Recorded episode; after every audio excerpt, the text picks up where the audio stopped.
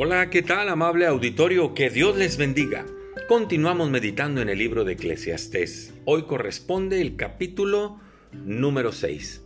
Y Salomón inicia este capítulo con algo que capta la atención inmediatamente de los lectores. Dice el primer versículo, hay un mal que he visto debajo del cielo y muy común entre los hombres. Esto ya es noticia, ¿verdad? Hay un mal que he visto sobre la tierra, es decir, debajo del cielo y que es muy común sobre los hombres. Es decir, es tan común que probablemente usted y yo padezcamos de ese mal y no nos hemos dado cuenta. ¿Cuál es ese mal? Dice el versículo 2. El del hombre a quien Dios da riquezas y bienes y honra, y nada le falta de lo que su alma desea, pero no tiene la facultad de disfrutar de ello, sino que lo disfrutan los extraños. Esto es algo terrible y es doloroso.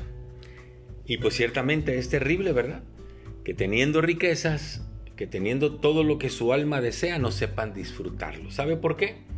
Porque hay gente que se la pasa la vida trabajando y acumulando y trabajando y acumulando y nunca disfrutan de lo que tienen. Y se cumple lo que dice la palabra. Lo van a disfrutar los extraños. Es posible que le suceda como aquel hombre de la parábola que relataba Jesús, que cuando pensó que ya tenía suficiente, porque había acumulado y acumulado y acumulado, dijo, ahora sí le voy a dar vuelo a la vida. Pero Dios le dijo, necio, esta noche vienen a pedirte tu alma y todo lo que has hecho, ¿de quién será? Se cumple la palabra, ¿verdad? No saben disfrutar lo que tienen y lo disfrutan los extraños. Jesucristo dijo, ¿De qué le sirve al hombre ganar el mundo entero si se pierde a sí mismo?